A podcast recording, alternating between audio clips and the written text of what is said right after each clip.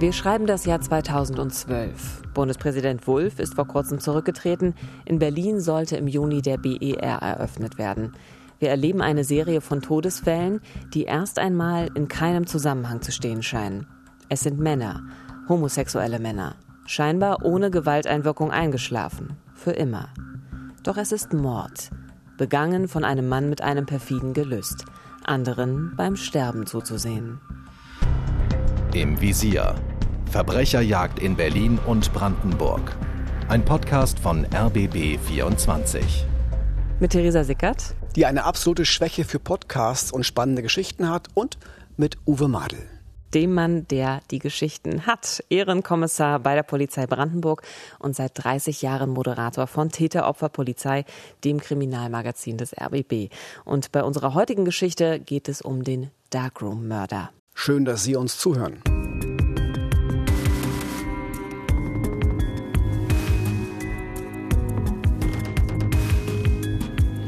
An einem Abend im April 2012 schreibt ein junger Mann eine SMS an einen Freund, Alexander M.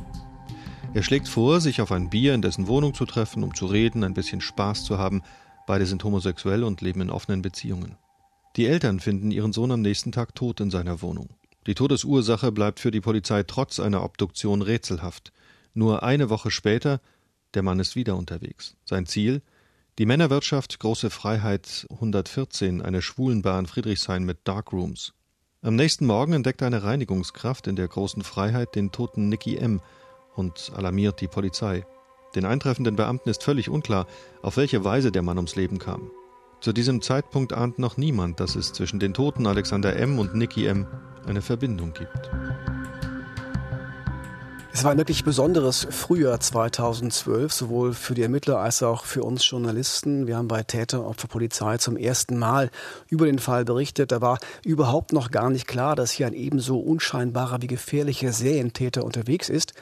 Da ging es erstmal um Hinweise zum Opfer aus der schwulen Bar. Das war ja der erste Fall, der öffentlich bekannt wurde.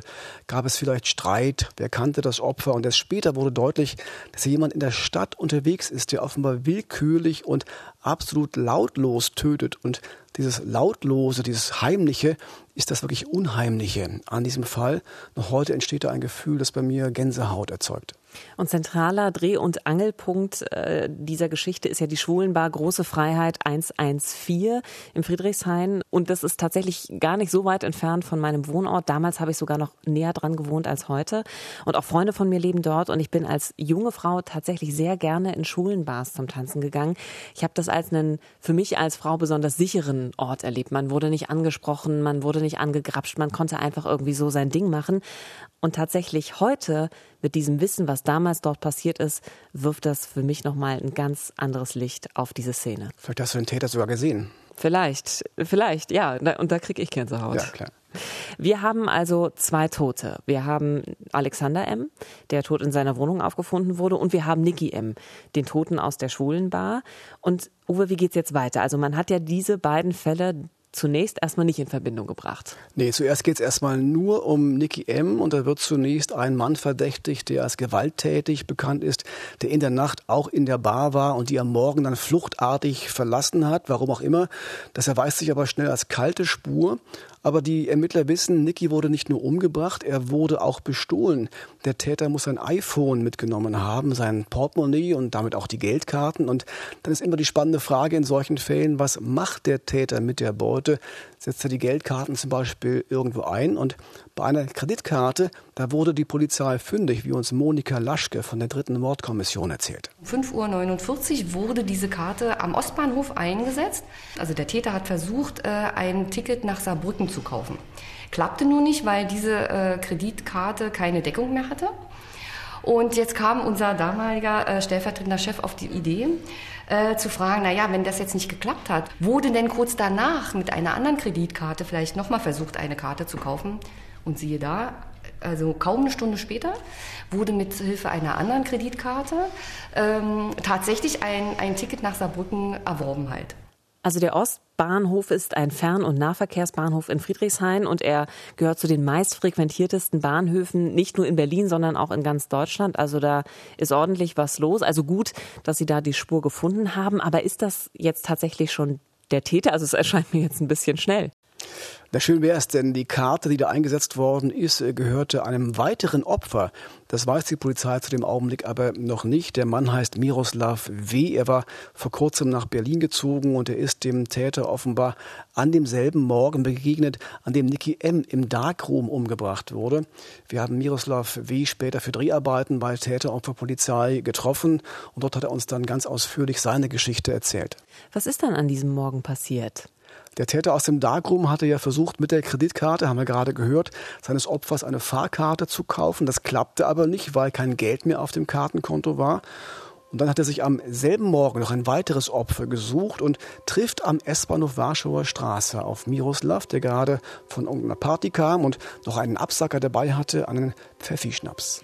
Warschauer Straße, das ist ja so ein Partybahnhof. Also das ganze Feiervolk äh, steigt da aus der Simon-Dach-Straße beziehungsweise der Rivaler Straße dort um die Ecke dann in die S-Bahn. Also die kommen alle vom sogenannten Technostrich, wie man auch in Berlin sagt.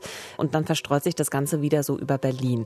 Also eigentlich eine eine sehr typische Situation dort. Äh, sind viele Menschen da, es wird viel getrunken und man kommt dann eben auch ins Gespräch. Ja, das passiert den beiden auch. Also Miroslav W. wird irgendwie angesprochen von diesem Unbekannten und man fährt gemeinsam mit der S-Bahn in Richtung Ostbahnhof, woran sich Miroslav W. immerhin noch erinnern kann. Und dann war das so, dass ähm, ich ja noch den Peppi-Schnaps dabei hatte und in der Bahn einen Schluck darauf davon genommen habe und äh, irgendwie dann so das Gesicht verzogen habe und ihm dann auch gesagt habe, ach, das schmeckt mir eigentlich nicht. Ja, in dem Moment hat er das Angebot gemacht und aus seiner Jackentasche eben diesen kleinen Feigling rausgeholt und ähm, hat gemeint, ja, wenn es dir nicht schmeckt, wir könnten ja tauschen. Also ich habe das Ding genommen, habe das auf Ex runtergetrunken und in dem Moment war das dann erstmal so, als wenn dir dann der Kopf platzen würde, tatsächlich. Also ganz ehrlich, Uwe, ich muss sagen, als, äh, als Frau, ich würde niemals das Getränk von jemand Fremden annehmen, weil ich habe dann sofort K.O.-Tropfen im Kopf. Würde ich als Mann auch nicht tun, aber du bist in der Tat auf der richtigen Fährte. Äh, Miroslav ist total übel, er kennt sich in der Gegend nicht gut aus, deshalb ist er auch ganz froh zunächst, dass der Unbekannte ihm anbietet, ihn nach Hause zu bringen. Sie laufen dann in so eine kleine Seitenstraße rein. Die letzte Erinnerung, die ich habe, ist so dieser Moment, wo ich mich übergeben wollte. Also ich weiß noch, dass ich mich nach vorne gebückt dastand und eigentlich schon irgendwie darauf gewartet habe, dass jetzt dieser Reflex kommt, äh, als wenn man jetzt zu viel getrunken hätte. Aber da kam nichts. Es war einfach nur dieses unglaublich flaue Gefühl im Magen. Und ähm, daraufhin hat er gemeint, ja, da vorne ist ja die Bushaltestelle und wollte weiter helfen und hat mich dann wohl auch gestützt und dahin gebracht. Und in dem Moment, ähm, was dann an der Bushaltestelle dann passiert ist, weiß ich jetzt nicht mehr.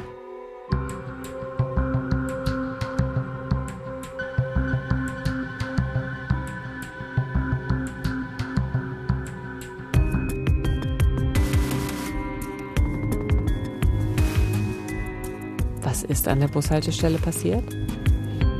Also man muss sagen, Miroslav hatte wirklich riesen, riesen Glück. Es war ja schon früher Morgen, eine Nachbarin hat diese Szene vom Balkon aus beobachtet und hatte so ein komisches Bauchgefühl, als sie sah, wie der eine verschwindet und den anderen einfach liegen lässt und dann auch vorher die Taschen durchwühlt. Sie ruft den Krankenwagen und sie rettet damit das Leben von Miroslav W. Er wird noch in der Bushaltestelle reanimiert. Im Krankenhaus vermutet der Arzt dann tatsächlich, so wie du eben auch, K.O.-Tropfen. Und als die Polizei davon erfährt, denkt man zum ersten Mal über eine Verbindung nach zum Mord aus der Darkroom Bar aus der großen Freiheit 114.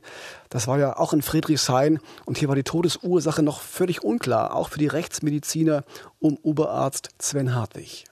Wir hatten äh, solche Substanzen im Rahmen von Tötungsdelikten bislang äh, noch, noch gar nicht gesehen, äh, muss ich offen gestehen. Es war für uns tatsächlich Neuland. Insofern drängte es sich hier auf, dass diese Fälle irgendwie zusammenhängen müssen. Ja, jetzt testen die Rechtsmediziner in der Charité auch das Blut von Nicky M., dem Opfer aus dem Darkroom, auf K.O.-Tropfen und siehe da, Volltreffer.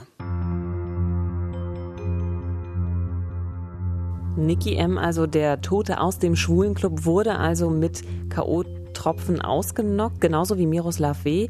Also diese Fälle könnten tatsächlich zusammenhängen, aber die Polizei weiß immer noch nicht, wer dahinter steckt. Nee, aber die Ermittler bekommen so langsam eine Ahnung. Der Täter hatte ja auch bei Miroslav W. Portemonnaie und Geldkarten gestohlen und damit ein Bahnticket nach Saarbrücken gekauft, und zwar am Ostbahnhof. Und davon gibt es jetzt Bilder einer Videokamera. Das heißt, Noch ist der Mann ein Unbekannter. In den Medien wird er gern der Darkroom-Mörder genannt, aber er hat jetzt ein Gesicht und mit diesen Videobildern, mit diesem Gesicht wird jetzt öffentlich gefahndet und das erfolgreich. Nochmal Monika Laschke von der dritten Mordkommission. Der entscheidende Hinweis war von einer äh, Frau, die sich, äh, die sagte, dass ihr Enkel, äh, der sei am 27.04. tot in seiner Wohnung aufgefunden worden. Und erst durch den Hinweis dieser Großmutter, sie erwähnt auch noch, dass ihr Sohn, eben, äh, ihr Enkel auch homosexuell ist halt, ähm, hat man dann gedacht, naja gut, äh, dann werden wir doch auch mal die Gerichtsmedizin bitten, ähm, auch hier mal auf K.O.-Tropfen zu testen. Und siehe da, also auch hier waren es K.O.-Tropfen halt, äh, die zum Tode führten. Jetzt also erfährt die Mordkommission auch von Alexander M., dem ersten Toten. Bis dahin war das ein mysteriöser Todesfall und es gab bislang keinen Zusammenhang zu den anderen Taten. Okay, wir haben also den ersten Fall ähm, mit dem Toten aus der Wohnung, wir haben den Toten aus der Schwulenbar und wir haben eben Miroslav W., der Gott sei Dank überlebt hat. Und sie alle wurden mit K.O.-Tropfen vergiftet. Das stimmt. Man checkt jetzt gleich noch andere Fälle und findet sogar einen dritten Toten, der zehn Tage nach Nicky M. gestorben ist. Wieder ein Mann aus Friedrichshain, der zu Hause vergiftet worden ist. Wieder mit einer Überdosis K.O.-Tropfen. Das heißt also, der Unbekannte hat weiter gemordet und er suchte seine Opfer offenbar auf einem Datingportal für schwule Männer. Gay Romeo heißt das, ein sehr bekanntes Portal in der Szene. Aber noch wissen die Ermittler eben nicht, wer der Unbekannte ist. Und jetzt helfen die Eltern von Alexander M., dem ersten Opfer. Also erst war es die Oma mit dem Hinweis nach der Öffentlichkeitsfahndung und jetzt die Eltern. Die hatten nochmal das Handy ihres Sohnes gecheckt und herausgefunden, der letzte Kontakt auf der Anrufliste ist ein gewisser Dirk P. Ist Dirk P. der Darkroom-Mörder?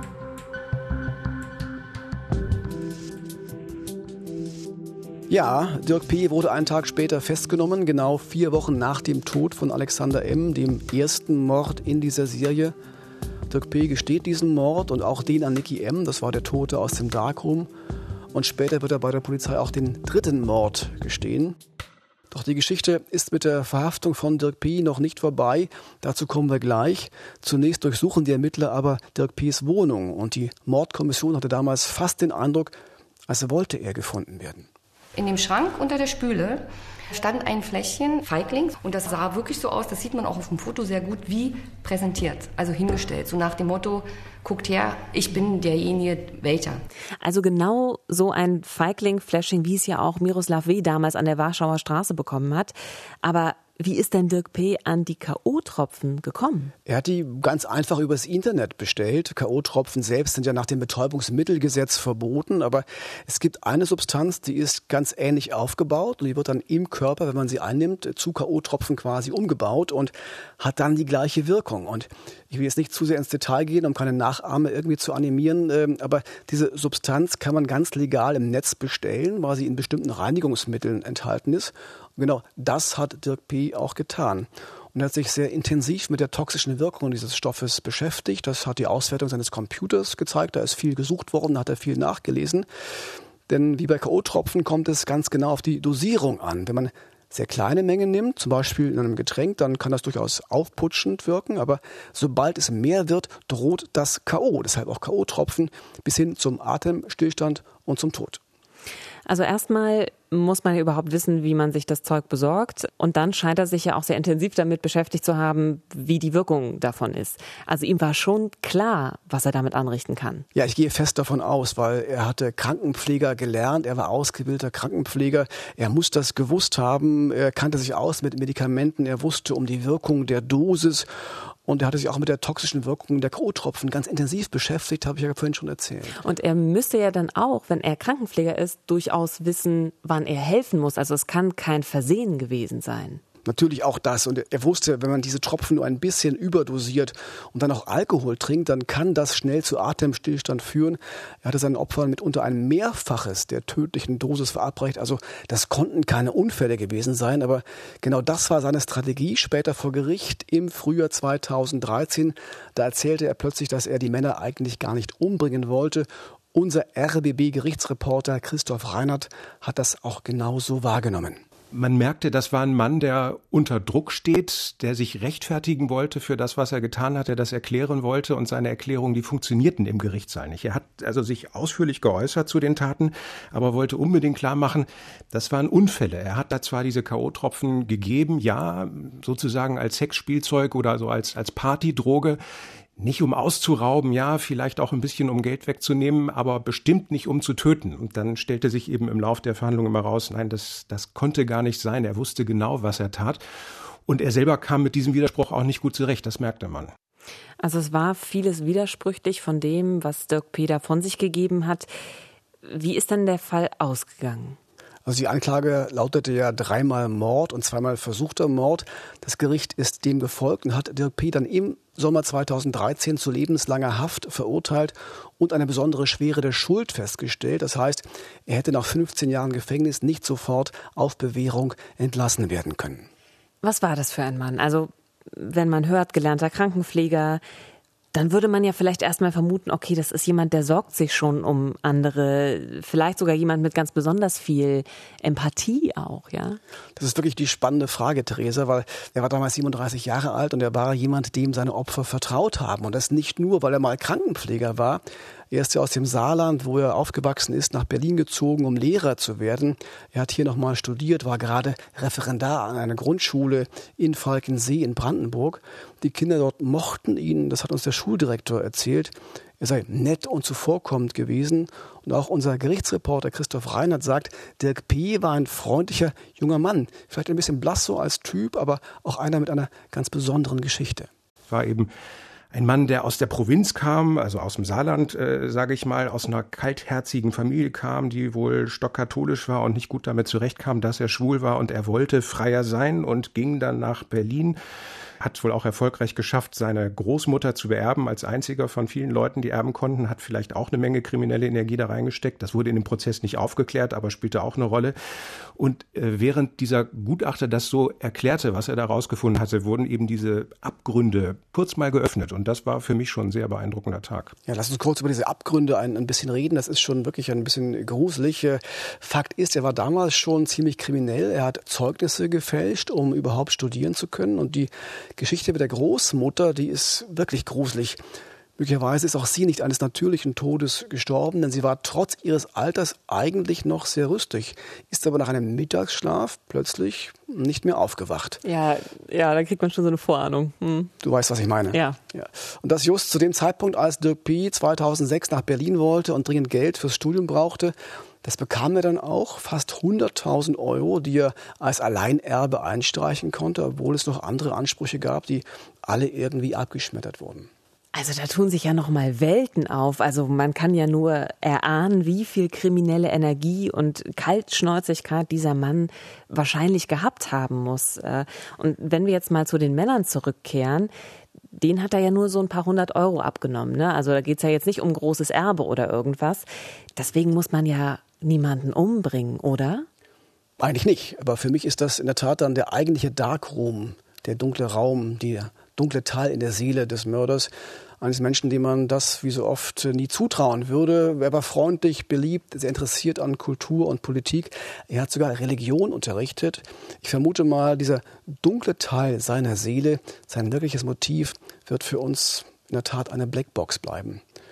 Für die Richter war es am Ende ganz klar ein Mord aus Habgier, dann doch. Er wollte Geldkarten, er wollte Bargeld, auch wenn es nur ein paar hundert Euro waren. Das Erbe der Großmutter war aufgebraucht und es ging ihm natürlich auch um Macht und Kontrolle, um sadistische Fantasien, um den Genuss beim Sterben der Opfer anwesend zu sein. Er hat sie oft noch ordentlich ins Bett gelegt und zugedeckt. Offenbar hatte er so etwas wie Allmachtsfantasien und er war in der Tat ein absoluter Narzisst. Und doch, ich habe da äh, unseren Gerichtsreporter Christoph Reinhardt noch so ein bisschen im Ohr, hat er ja angedeutet, dass er mit diesem Schicksal trotzdem nicht zurechtgekommen ist. Was genau heißt das? Das passiert äh, immer wieder bei solchen Serientätern, dass sie mit den Folgen ihrer Taten nicht leben wollen und können.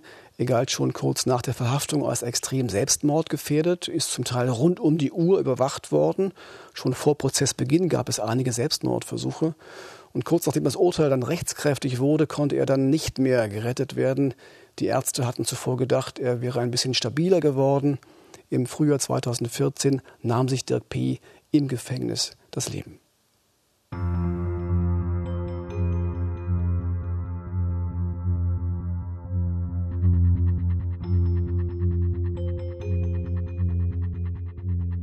Uwe, was nimmst du jetzt aus diesem Fall mit?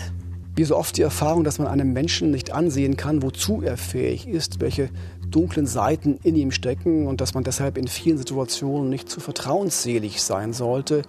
Gerade wenn man zum Beispiel von Fremden einen Drink angeboten bekommt, in Diskotheken, in Clubs oder wo auch immer.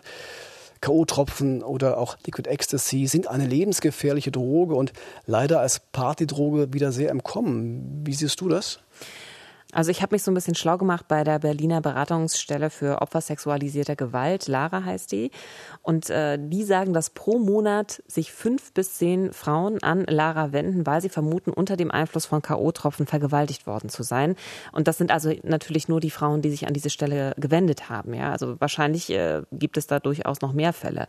Und zwar haben wir jetzt durch Corona einen Einbruch in der Partyszene und natürlich ist das Problem damit erstmal kleiner geworden, aber das Problem Problem ist natürlich nicht weg, sondern es ist eigentlich nur vertagt.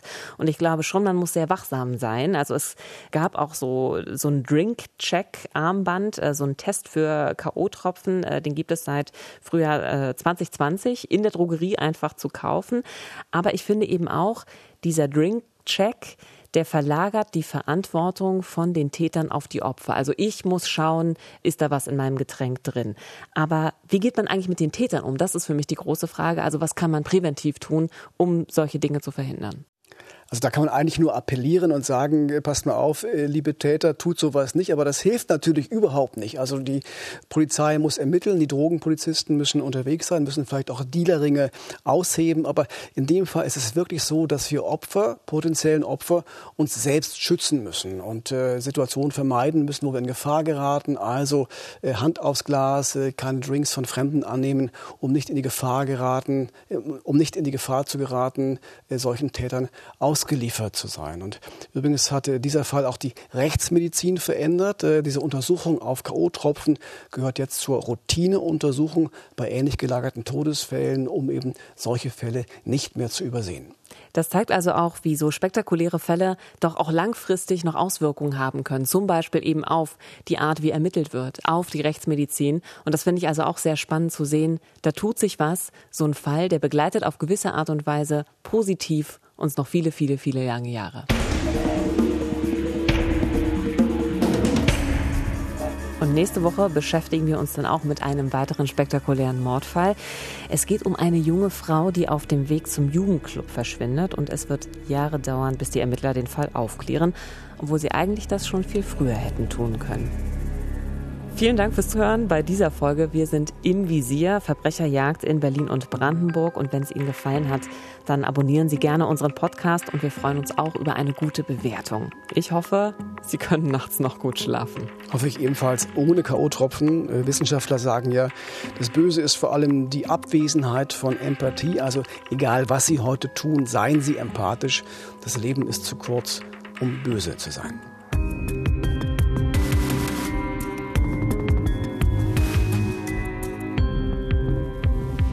Im Visier. Verbrecherjagd in Berlin und Brandenburg ist eine Produktion des RBB. Redaktion Silke Lessmann und Uwe Madel. Projektleitung Nina Siegers. Moderation und Manuskript kommen von mir, Theresa Sickert. Neue Folgen gibt's immer sonntags auf allen gängigen Podcast-Plattformen und auf rbb24.de. Im Visier. Verbrecherjagd in Berlin und Brandenburg.